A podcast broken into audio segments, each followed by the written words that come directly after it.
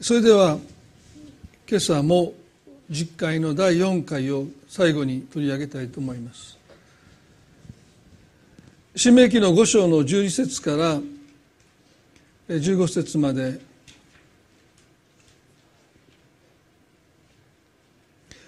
まああの特にこの15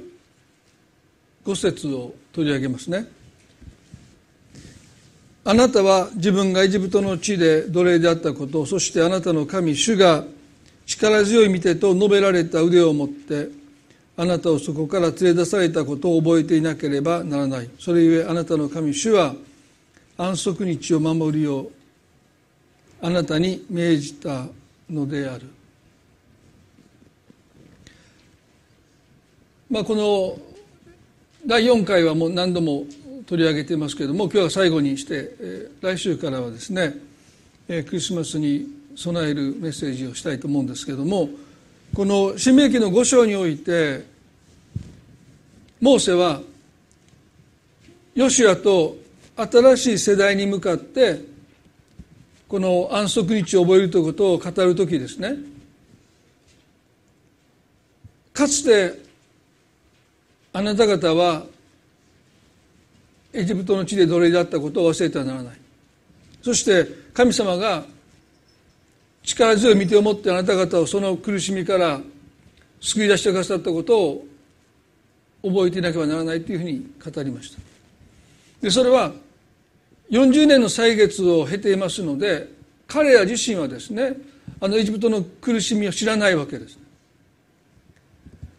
彼らの父母たちがあるいはそのおじいちゃんおばあちゃんでしょうかね、まあ、その先達になる者たちは奴隷としての苦しみを経験しましたけども、まあ、この今から約束の地に向かっていく若い世代はおそらくですね鞭打たれたこともないし劣悪な環境の中で労働した経験もないですね。ですからあなた方の父母が経験した苦しみをあなた方は忘れてはならない、ね、まあ、それは私たちがどういうところから救われたのかということをですね。いつも忘れないでいるということはそこに引き戻されないための一つの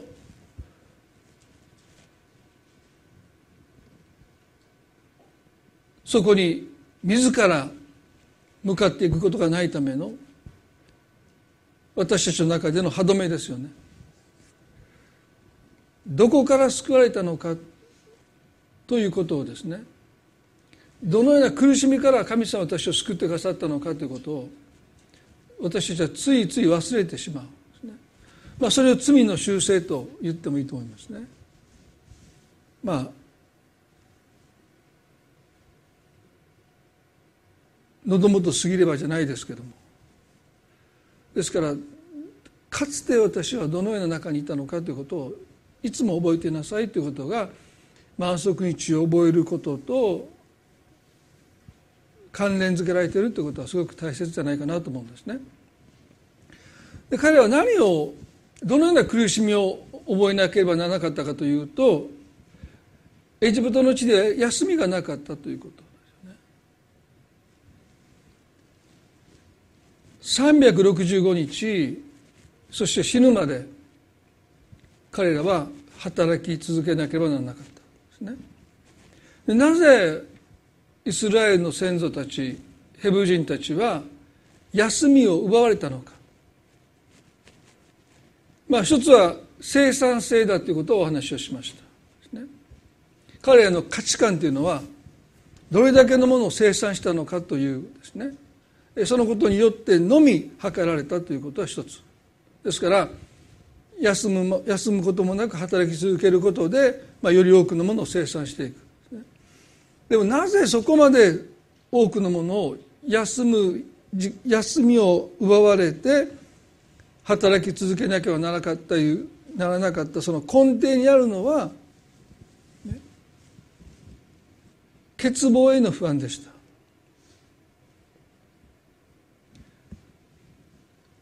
人生には私に必要なものが足りていないというですね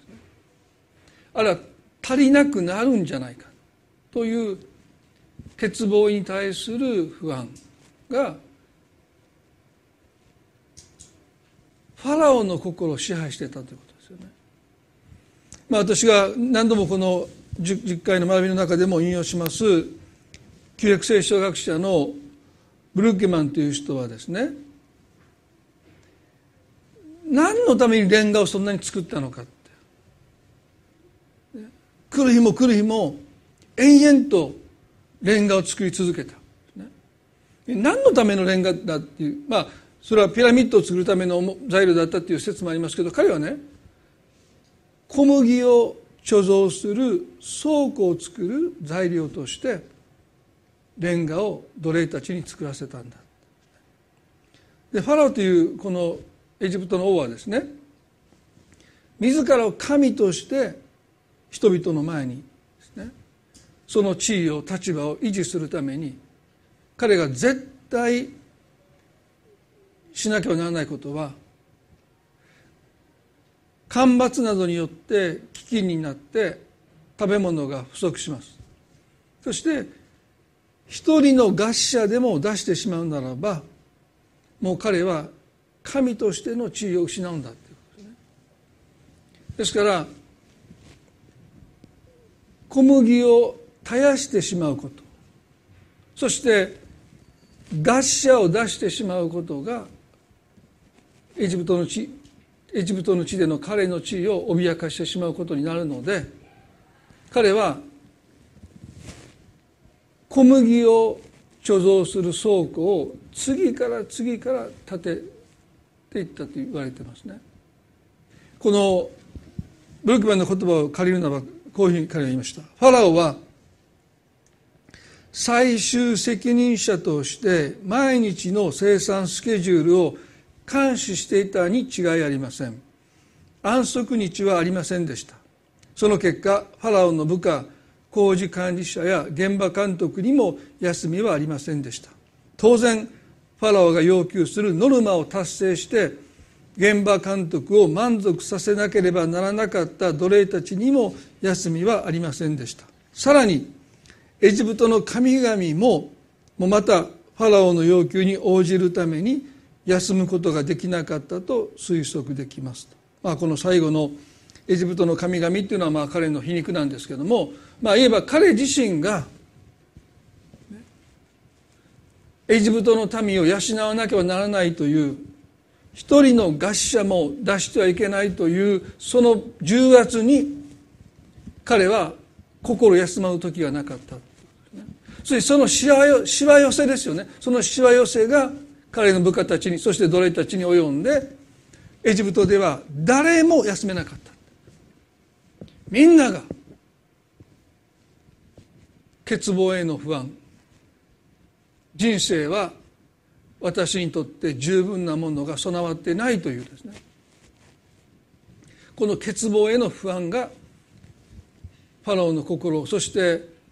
エジプト人たちの心そして奴隷たちの心を支配してた、まあ、それがエジプトなんだっていう、まあ、彼の主張を私はもうその通りだと思いますよね。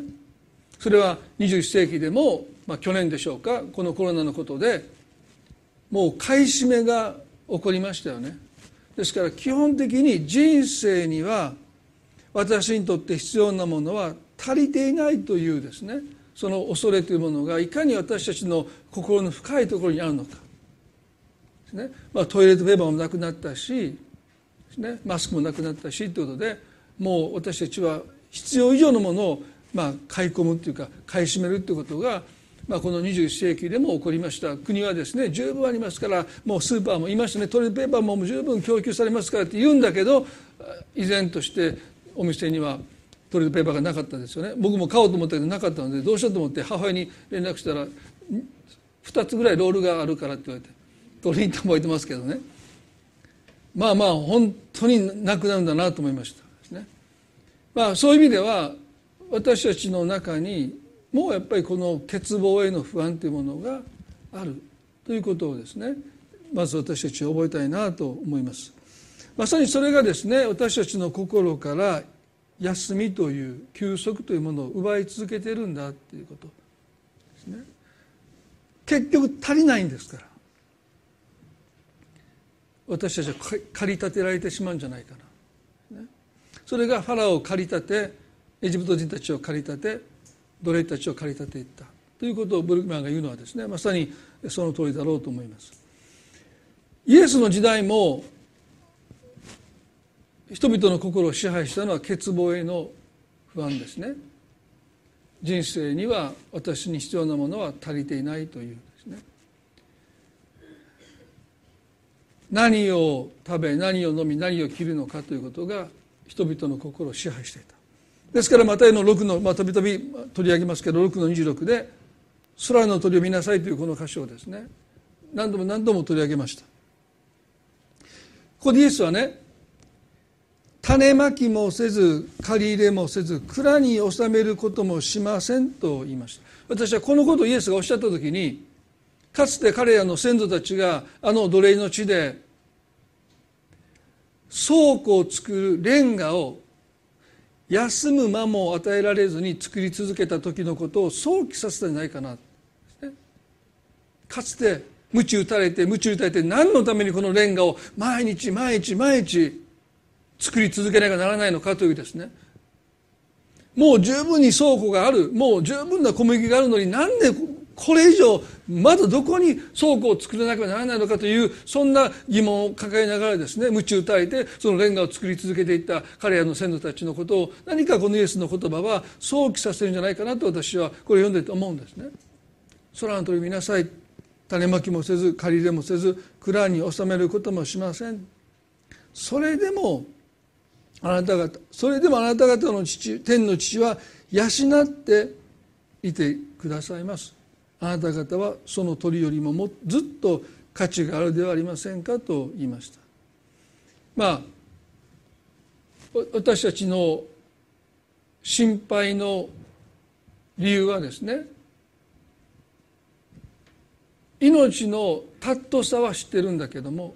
命の重さは知らないということですよね。命が軽いんですね心配するということは。もし私たちが自分の命がいかに尊いのかということといかに重いのか神様にとっていかに重いのか。で、ね、でも実は私たちは命の尊さは失えばそれっきりだという意味では尊さは知ってるんだけども命の重さを知らないのが心配の原因ですよね。ですから神様にとって私の命がいかに重いのかを知っていくならばここでイエスはねあなた方は鳥よりもずっと価値があるではありませんか？ってこの価値とは命の重さなんですね。神様にとってあなたの命がどれほど重いのかを知るならばあなたは心配することをやめるでしょうとおっしゃった神様にとって私の命がこんなにも大切ならば神様がちゃんと養ってくださるということをあなたは知るでしょうということをイエスはおっしゃったんですね。でここで「空の鳥を見なさい」という言葉がすごく大事だと思うのはですねキリスト教信仰っていうのは基本的には奇跡の中にあるいは神秘的なことの中に神の働きを見出すことよりも日常の風景の中に神様の働きを見出していくものがキリスト教信仰の基本ですよね。ですからもちろん奇跡の中に神秘的な超自然的なことの中に神の働きを見出すということは大切なんだけどもそれはそんな難しくない。ですね。まあ初級で初級の信仰でできますよね。初心者でも分かります奇跡が起こればあ神様がしてくださったでも上級者はね空の鳥を見て上級者で空の鳥を見てですよ。ああ天の父があの鳥を養っていてくださるんだったら私の方が価値があるから大丈夫だ皆さんどこまで言ってますか？中級ぐらいですか、ね、割とね信仰歴長くても奇跡の中に超自然的な働きの中に神秘的な中に神の働きを探している人いっぱいいますよ。でもね上級者になりましょうね。今日帰り道空の鳥見て、ね、あ大丈夫だって。すごいですよね。ということは信仰が深まっていくということは日常の中に神様の働きを見出すことがたやすくなってくるということです当たり前としてスルーしていることの中に目を留めていくということが信仰が深くなっていくということですよね。でそうなってくると、いかに神様が私たちの生活の至るところで働いてくださるのかが見て取って私たちは安心します。私たちは休みますよね。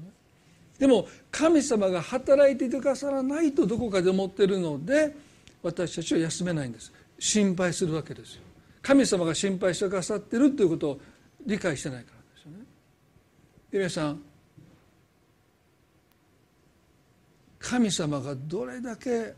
私たちの生活の命の細部に至るまで髪の毛の一歩に至るまで心配してくださっているということをもし私たちが知るならば私たちは心配することをその重荷を下ろすことができるんじゃないかな。エジプトの地では365日休みがありませんでした。でもね多くの人は物理的には休みを取りますけど心は休まらないです。365日心配してます。どうしてか。それは神様が私のことを心配してくださってるんだということをその神様の働きを見落としてるからじゃないでしょうか。ですから普段の生活の中に神様の働きを私たちは見出していくそんな信仰を深めていきたいなと思いますよね。そしてこのマタイの6の33の中でイエスはこうおっしゃった。だから神の国とその義とをまず第一に求めなさい。そうすればそれに加えてこれらのものは全て与えられます。これはですね、まあ、いろんな解釈がありますけれども単純に言えばですね生きること生きることから生かされることに思いをシフトするってことですよね。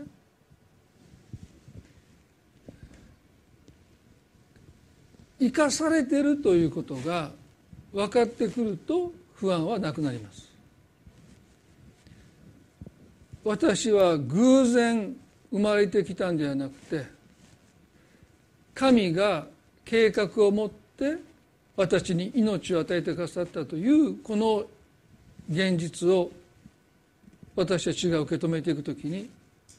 私たちは生かされてるわけですよね。ということは生きること私が生きることの責任は私に命を与えて私を生かしている神にあるので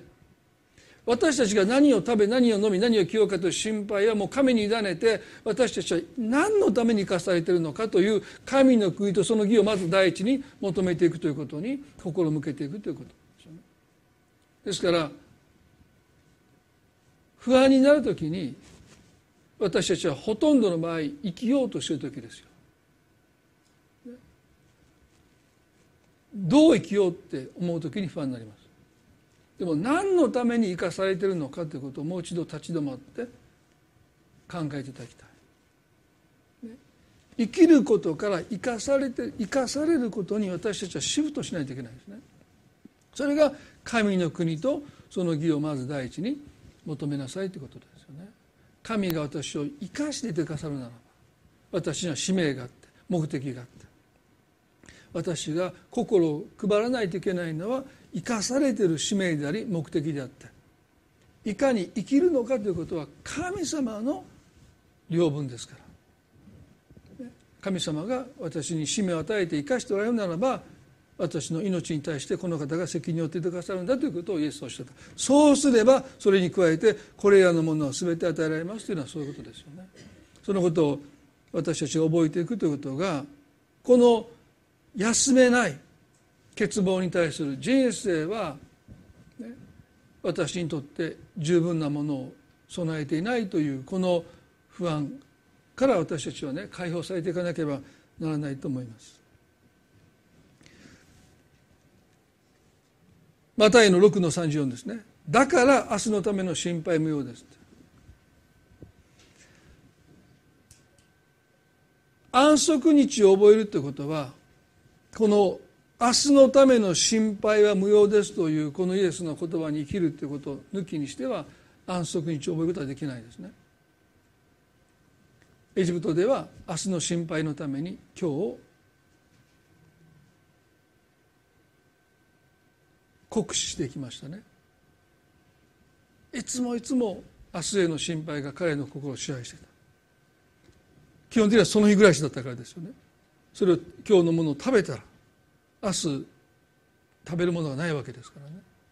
ですからそんな状況の中で休むなんてことはですね手を止めたらもう終わりです。ですからもう彼は駆り立てられるように働き続けた。でも神様がこの奴隷の地からイスラエルの先祖たちを連れ出された時ですねいくつかの訓練を与えましたよね。それは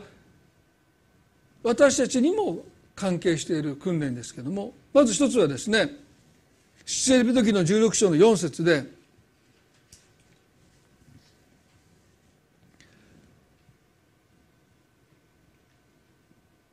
荒の旅をするということはもうほとんど死の労働ですよ。無謀というかもうそう無謀というよりはもう死に行くようなもんですよね。推定200万ですから。でこの民を神様がどのように養うかというのはこの主人の16の4節で主はモーセに仰せられた「見よ私はあなた方のためにパンが天から降るようにする」民は外に出て毎日一日分を集めなければならない。これは彼らが私の教えに従って歩むかどうかを試み試みるためである。6日目に彼らは持ってきたものを整える場合日ごとに集める分の2倍とするとおっしゃった。おそらく彼らはエジプトを出る時にまあ、数日分ぐらいの食料を持っていたと思うんですね。でもすぐにそこをつくんです。するともう周りには食べ物となるものが何にもないのが荒野ですよね。まあ私もこのエジプトの荒野に行きましたけどまあイメージしていたのは鳥取砂丘なんですけどね。ああいう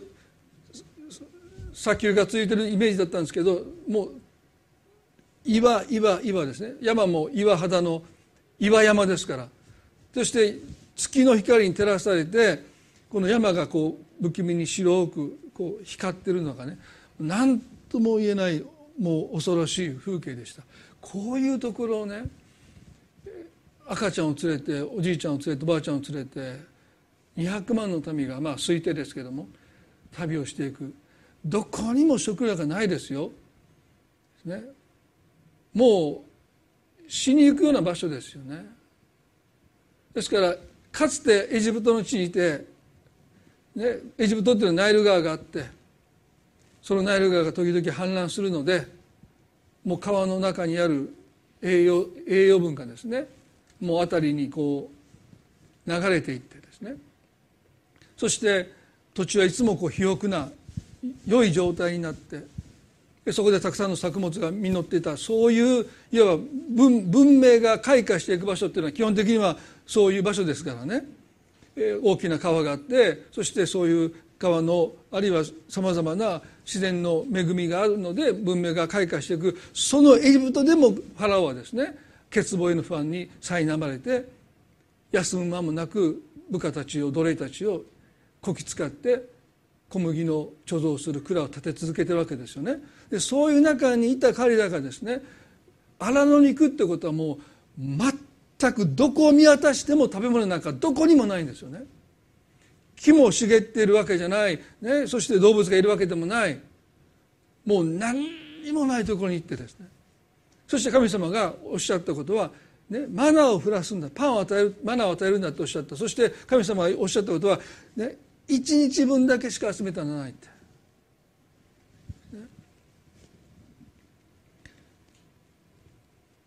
かつてエジプトでは何日分何十日分何ヶ月分何年分の小麦粉小麦を集める蔵を立て続ける中にいた彼らにとってね。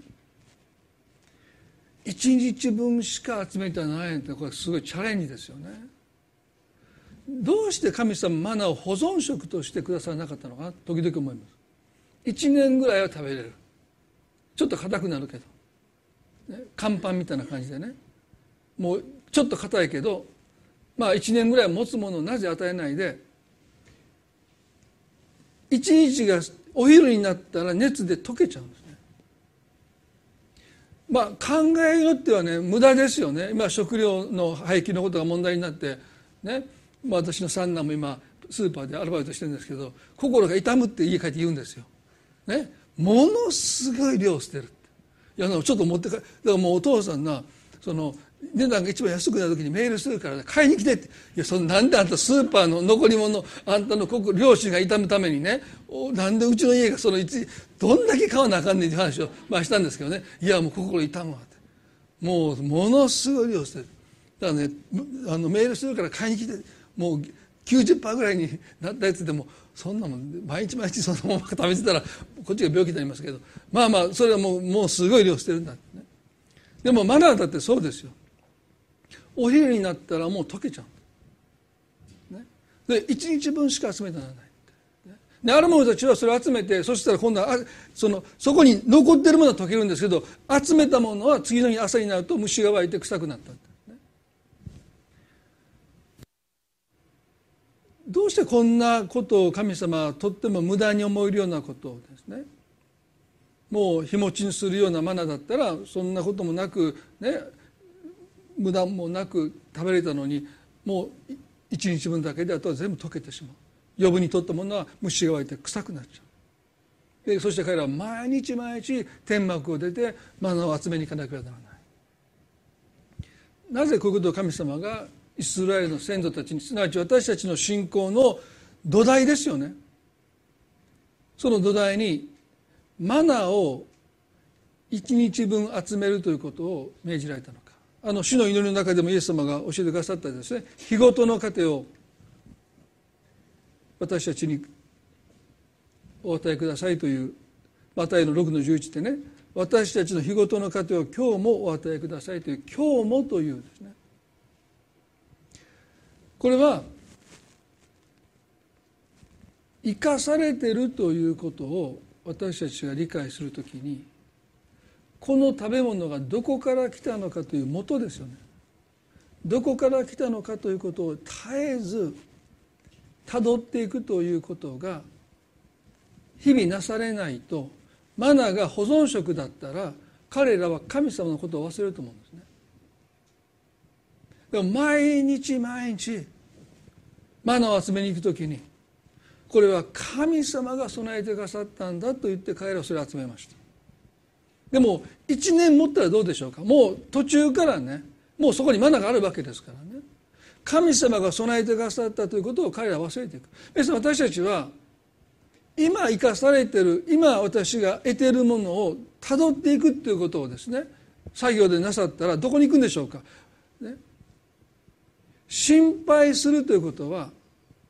ね、今私が得ているものは私が生み出したと思っている時私たちはね心配し始めるんでしょ。でもそれがずっとずっとたどっていけば神様から来てるんだということが分かれば心配はなくなりますよね。だから神様毎日毎日毎日何にもない荒野でマナーを神様が備えてくださってそのマナーを集める時に彼らはねいつもいつも神様が私たちを生かしてくださってる。私たちのこの食べ物は神様から与えられたんだということを彼らは毎日毎日覚えていかなければならなかった。それがキリスト教信仰の一つの土台ですよね。死の祈りの中でイエス様が私たちの日ごとの糧を今日もお与えくださいということを祈るように命じたということもそのことを私たちに教えてます、ね、保存食ではなくて日持ちのしない一日でもう終わってしまうこのマナーをわざわざ神様がお告げになって彼らを養ったのは、ね、あなたが今誰によって生かされているのかを私たちが忘れることがないため。そして忘れていくと私たちは心配します。無尽蔵の神様から私は養われてるんだということを忘れると。皆さんねいや私が頑張ったからだって。でもその皆さんの努力あるいは才能はどこから来たんでしょうか。神様の無尽蔵の富の中から皆さんの才能も与えられたわけですよね。ということは心配する人はそこから先に行かないといけない。どうして頑張れるんでしょうか？いや私が頑張ったからだそこで止まっちゃうと不安になっていきますよね。でも神様が私に力を与えてくださって意欲を与えてくださって仕事の喜びを与えてくださって頑張れる環境を神様が与えてくださってるからこそ私たちは頑張れるんであって、ね、ですから神様はね毎日マナを一日分だけ集めることを命じられたのは神様に生かされているということ。彼らが。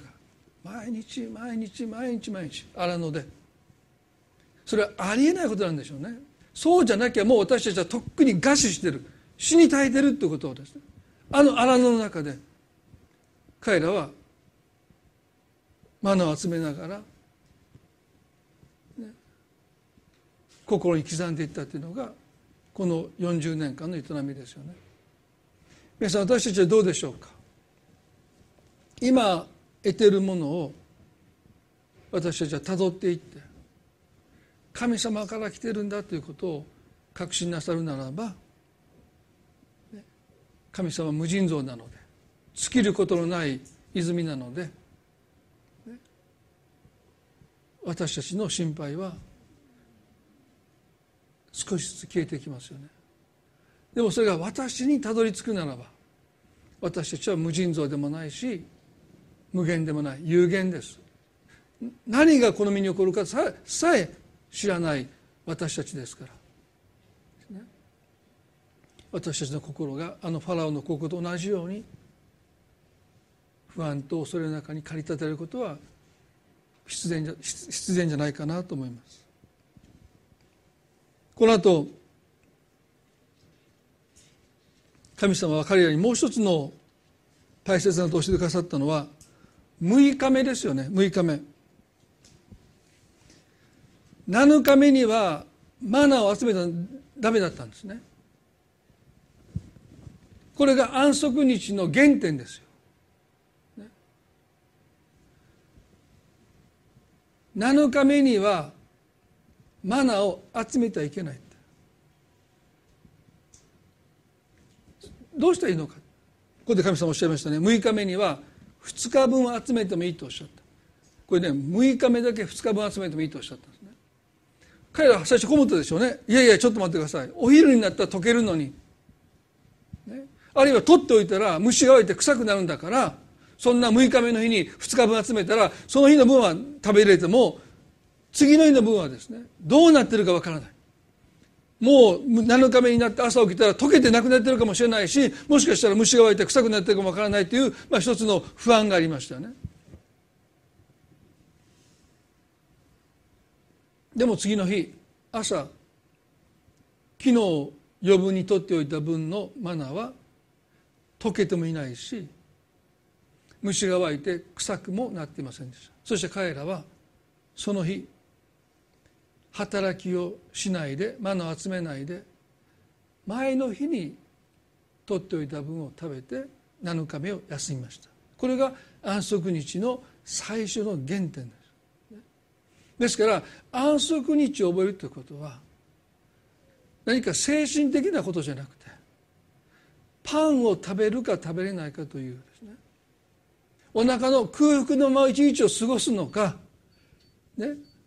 神様の言葉の真実さをお腹を満たされるという経験を持って実感するのか。それが安息日の原点なんですよね。ですから主の祈りの中でも日ごとの糧を求めることを許しの前に誘惑の前にね。神様が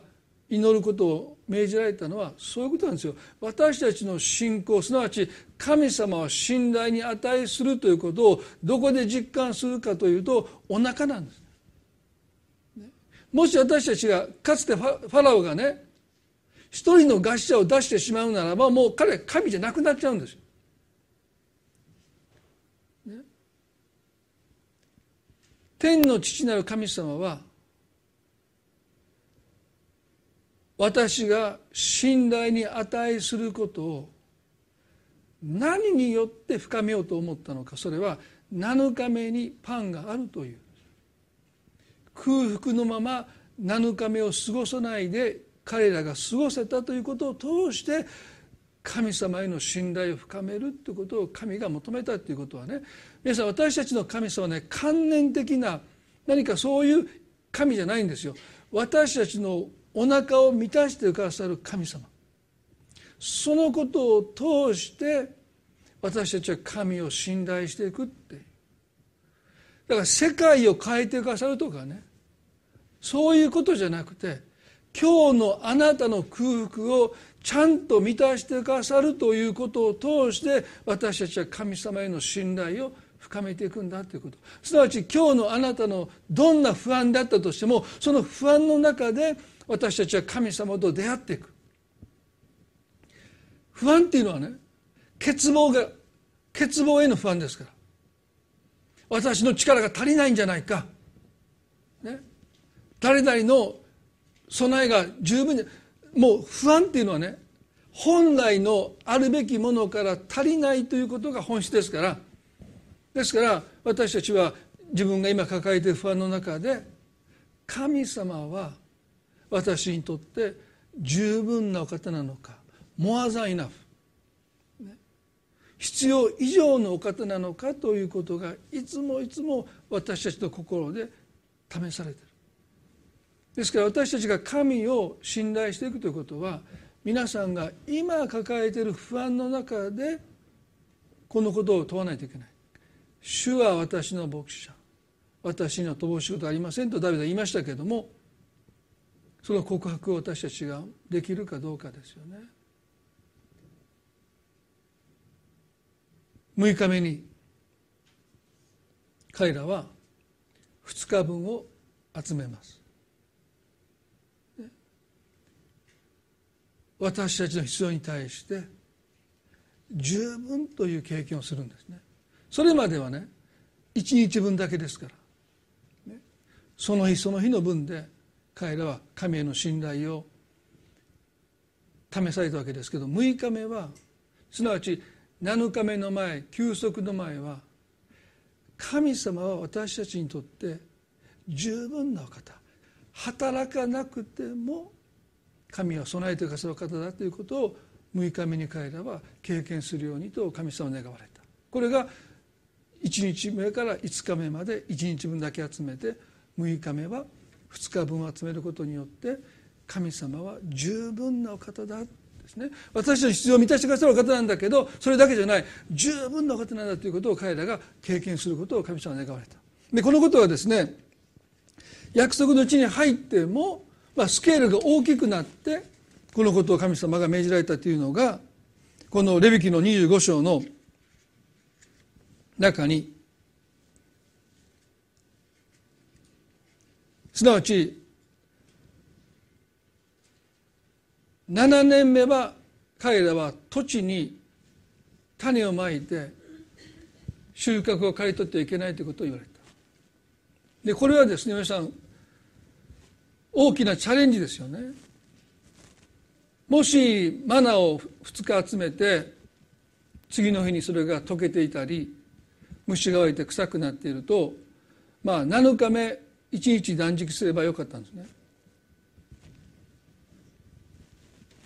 空腹に一日耐えればまた8日目の朝マナを集めることができましたでね。でも今度は7年目1年まるまる畑を休ませなければならないとおっしゃった。するとですね彼らはこう言ったんです。レビキの25章の20節であなた方がもし種をまかずまた収穫も集めないなら私たちは7年目に何を食べればよいのかというなら。私は6年目にあなた方のため私の収穫祝福を祝福を命じて3年間のための収穫を生じさせる。あなた方が8年目に種をまく時にも古い収穫をなお食べていよう。9年目までその収穫があるまでなお古いものを食べることができるとおっしゃった、まあ、ここでですねちょっとこのレベキの解釈の中でこの7年目に何を食べればよいのかというこの意味がですねこれはおそらく8年目のことだろうというふうな学者が多くいるんです。どうしてかというと6年目まで種をまいてそして6年目の終わりに収穫を得た収穫は7年目の食料ですからね。ですから7年目に仕事をしない時に、ね、6年目の収穫を食べ尽くした時にこの8年目にもう何も種をまいてないので種はないので神様は6年目に、ね、3年分を備えてくださるんですね。ですから普通2年分でいいんですよね。6年7年目と8年目でも9年目まで神様を備えてくださるというこのこの聖書の解釈はですねあの荒野では6日目に2日分を神様を備えたけども約束の地では3年分を備えるとおっしゃった。でこれモアザンイナフなんですよ。必要よりも十分のものを神様が備えるからあなた方は1年間休まなければな皆さんねいくら私たちね休みを欲しいと言っても畑を1年間休ませるってことはねこれすごくねチャレンジですよね。で彼らは先週も言いましたけどどうしたのかというと休ませることがやっぱりできなかったんですよね。自分たちの仕事が私を養っていると思い始めていたからです。かつて先祖は天幕を出て毎日マナーを集めました。神様が養ってくださっているということを毎日彼らは実感した。でも約束の地に入って土地に種をまいて最初の収穫の時にマナーは病んだと書いてます。すると彼らはですね自分たちの働きが自分たちを養ってるんだというふうに勘違いし始めた。ですから7年目に仕事をしないってことはもうありえない。もうそれは餓死すること。飢え死んでしまうことになるわけですから彼らは7年目にも種をまいて7年目の収穫も刈り取り続けました、そして彼らはこう思うんです。別に何にも起こらないじゃないか。7年目に種をまけば収穫を得てこれだけ美味しいものをこれだけ豊かなものを私たちは享受してるじゃないかと思ったんだけど彼は何を失ったかというと神様が私たちを養っていてくださるということを完全に忘れてきました。キリスト教の信仰の原点は神様が私たちの命を心配してくださっているんだということが私たちの信仰の原点ですよ。そしてこの方は私にとってモアザンイナフ必要以上に十分な方だということに私たちが、ね、観念じゃなくて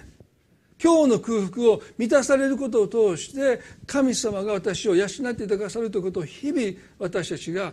信頼を深めていくということが私たちの信仰を深めていくことなのでイスラエルの民は安息日を守らなかった。すなわち神様が私を生かしてくださる私の命を心配してくださっているということを彼らが忘れていったことがやがて偶像礼拝に陥っていく入り口になったということです。そういう意味では私を養ってくれるもの私を満たしてくれるものがすぐに偶像になりますよ。この私の虚しいこの心を満たしてくれるものを私たちは求め始めてしまうのかもしれない。それは全部は安息日を彼らが守らなかったというのはね単なる戒めじゃなくて神様が私を生かしていてくださるというこのもう信仰の原点を忘れたことによって彼らは神から離れ偶像礼拝に陥っていった。それは私たちにとっても単に安息日を覚えるということは日曜日に教会に行って礼拝を守るということだけじゃなくてあなたの心配今抱えている心配に対して神は不十分なのか十分なのか。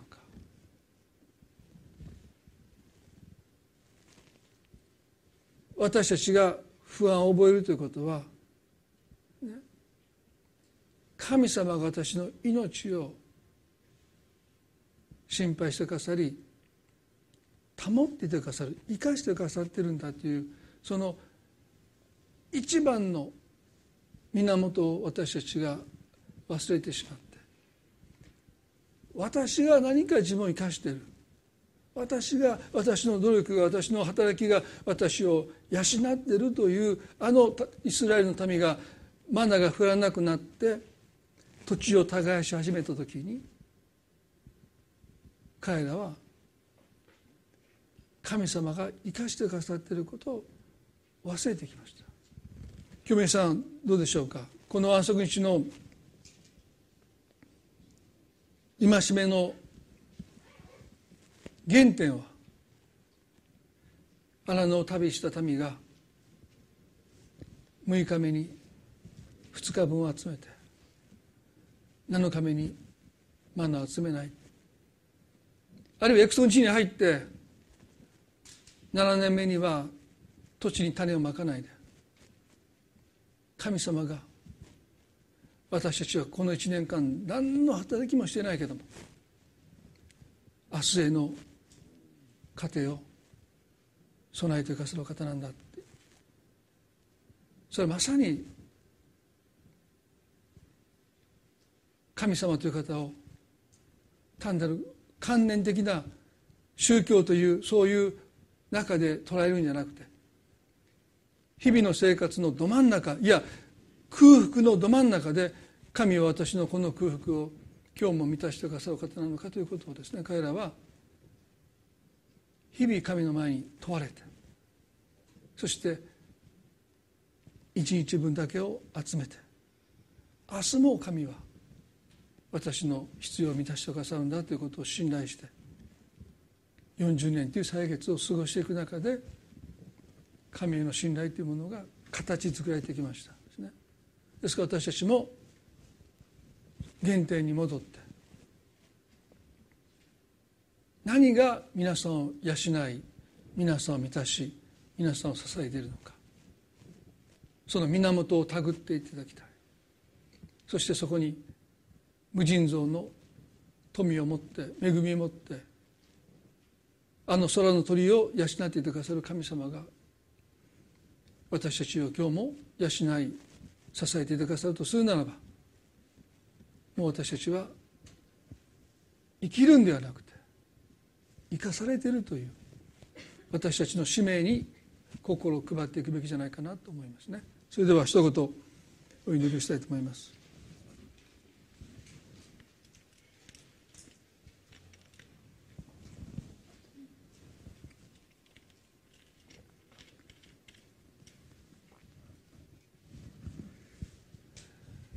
恵み深い私たちの天の地の神様。今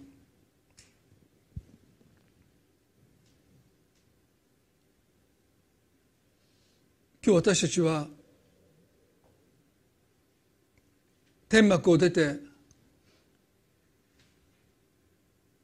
マナーを集めながらかつてイスラエルの先祖が何もない働きたくても働けないあの荒野で種もまいていないのにそこにマナが備え備えられている。そのマナを集めながら神様に生かされていることを彼らは心に刻んでいきます。エジプトの地では働かなければイコール死です。なのに神様は安息日を覚えることを命じられた。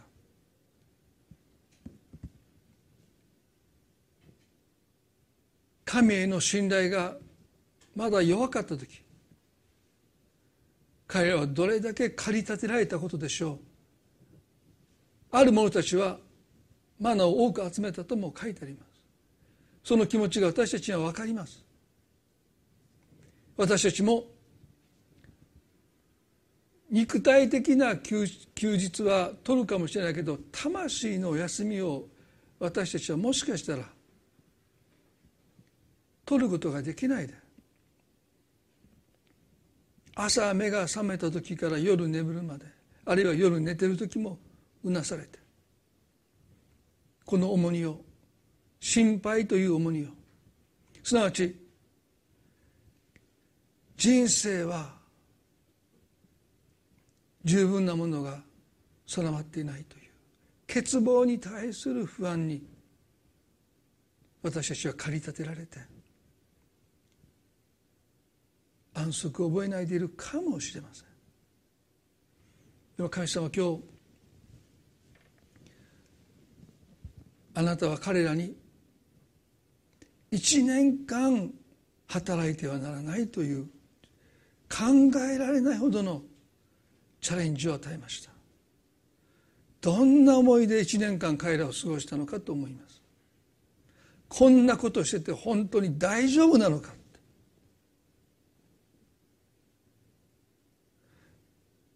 どれだけ彼らは苦悩し葛藤したことでしょうか。こんなことしてて本当に大丈夫なのか。今その思いを持ってる人いるかもしれない。もっと何かしないといけないんじゃないか。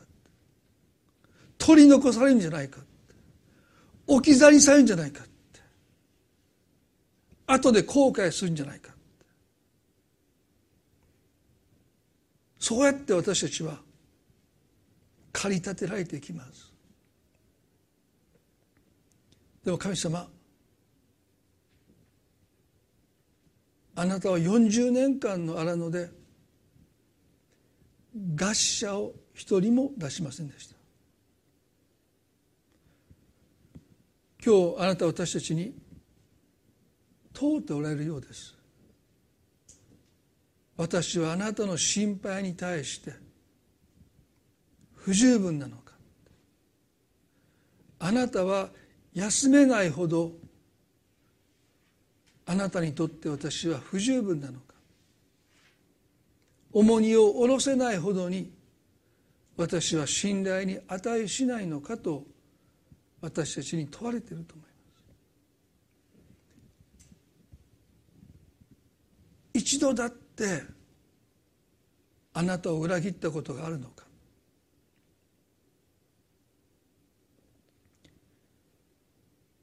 神様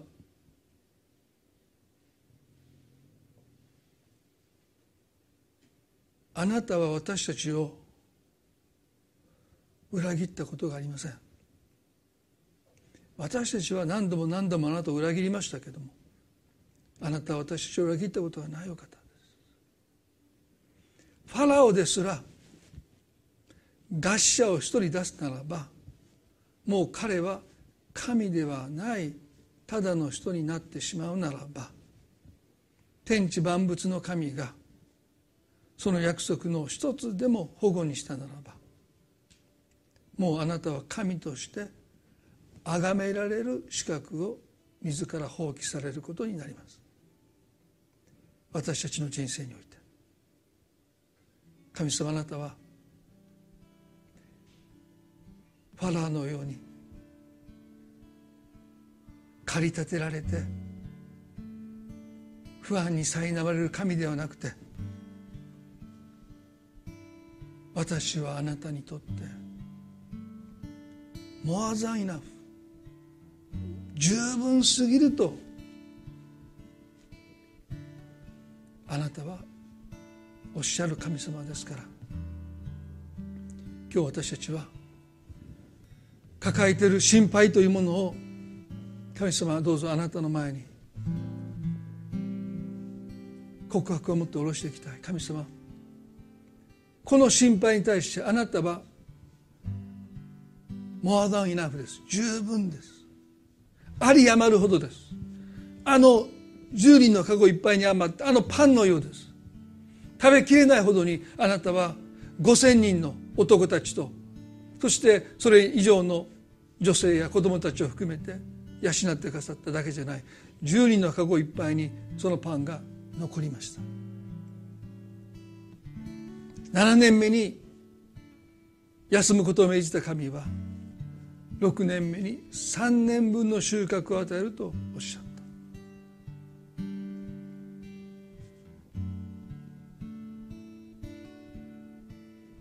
今日私たちはダビデの告白を私の告白として主が私の羊飼い私には乏しいことがありませんと。告白できますように。あなたは緑の牧場に私を伏させてくださるとあります。そうです。私たちはそんなあなたを仰ぎ見て私たちのあなたに対する最大の信仰の表現として緑の牧場に伏します。安息します。休息します。それがあなたに対する私たちの最高の信仰の応答です。主よ私は休んでいますというこの告白があなたへの最も深い信仰の告白であることを私たちは覚えます。今日私たちはその告白を持って下ろせないで抱え続けてきた心配事をあなたの前に下ろすことができますよ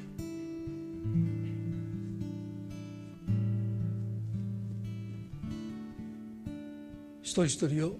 その魂をあなたが緑の牧場に伏させてくださいますように。今日魂に安らぎが来ますように。どうか生かされていることを今日本当に心から悟ることができますように。神はあなたを生かしていてくださる。あなたには使命があります。あなたには目的があるからです。そのことを今日心に留めたいと思います。神様お人々にあなたが今あなたの休みへと導き入れてくださることを信じます。感謝し愛する私たちの主イエス・キリストの皆によってこの祈りを見舞いにお捧げいたします。アーメン。それではご一緒に賛美をしていきたいと思います。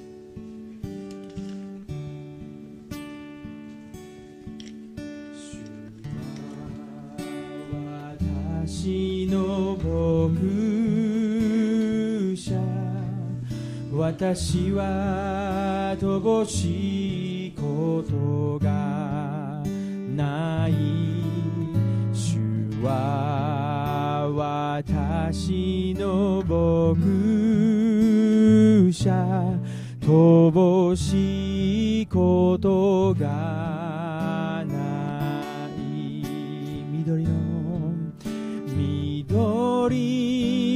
ものに伏せさせ憩いの右輪に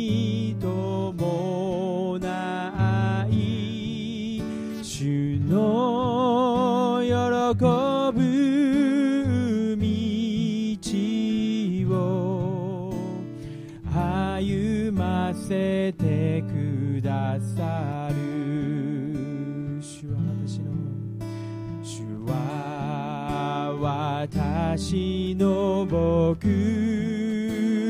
者私は乏しいことが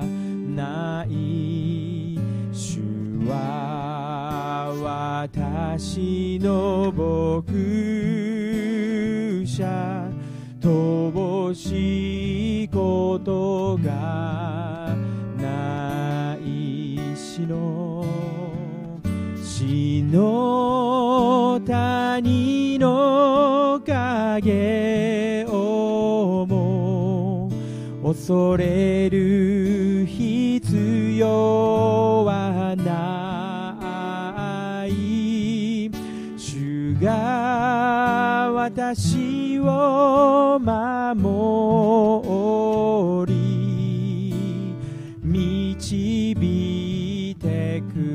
ださる。主は敵のいる前で主は敵のいる前で私に食事を整え主の祝福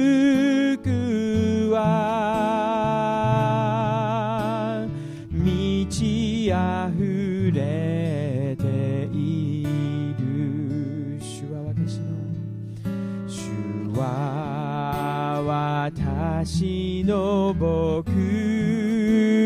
者私は乏しいことがない。主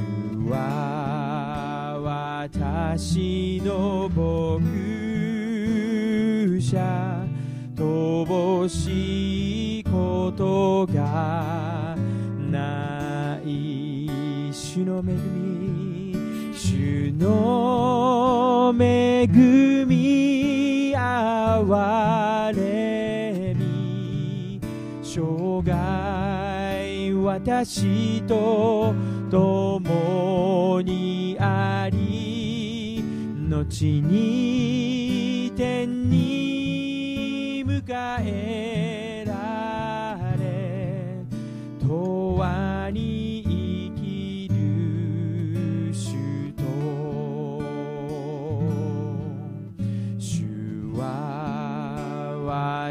私の牧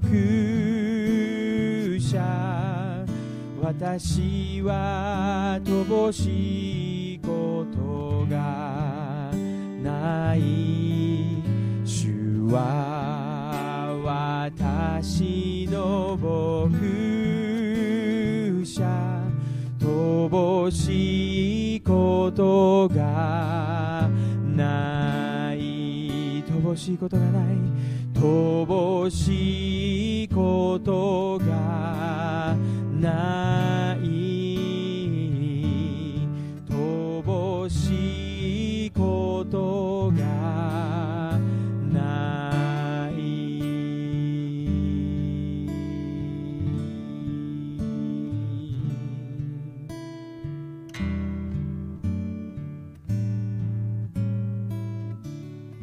デボーションメールで皆さんにも少し分かち合ったと思いますけども、えー米国のですね牧師たちの約4割が牧師の仕事を辞めようと、まあ、このコロナ禍の中でね2年間の中で真剣に考えているという、まあ、データが出たんですね、まあ、39%だったかな、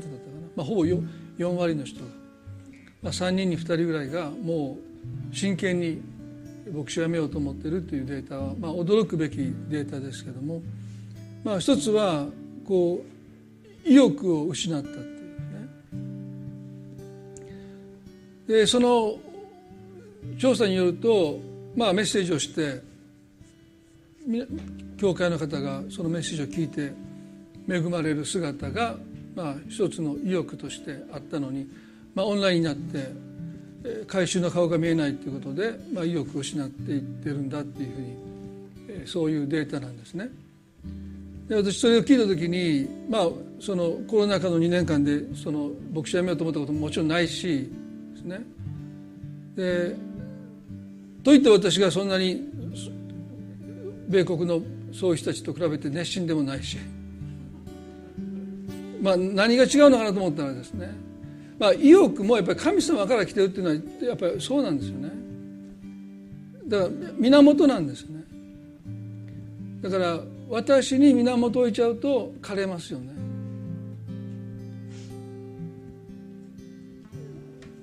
自分のこの蔵を自分で満たそうとするわけですから皆さんの反応であったりそういうもので自分を満たそうとしてるならばまさにファラオがしてることと等しいんじゃないかなと。満たしても満たしてもいつもいつもそこは不安ですよね。でもこの意欲すら私が源じゃない。神様が意欲を与えてくださってこの1週間もこれからの1週間もその働きに向かわせてくださるんだということを私が知っているならばですね意欲が失われるということはおそらくないんじゃないかな。ですからこの40%の人は本当の意味で意欲を失ったんじゃないと思いますね。自分を源にしたことで自分の中に何もないことに気が付いただけで本当のソースリソースはですね本当の意欲のエネルギーの愛の許しのありとあらゆるものの源なる神様と関係が切れてるわけじゃない。だからもう一度そこに心を向けていけばですねこの40%の人たちも私は立ち直っていくんじゃないかなと個人的には思います、ね、どうか皆さん朝目が覚めた時に皆さんの心に生きる意欲を与えてくださっているのは神様ですから。あなたを生かしてくださっている神様はねその意欲さえ与えてくださってそして必要なものも与えてくださるんだということをですね告白しつつ歩んでいきたい。こういう時だからこそですね私たちの神の信仰は逆に深まっていくんじゃないかなというふうに思いますよねそのことを覚えたいと思います。えあのこれで、えっと、今朝の礼拝終わっていきたいと思いますけれども。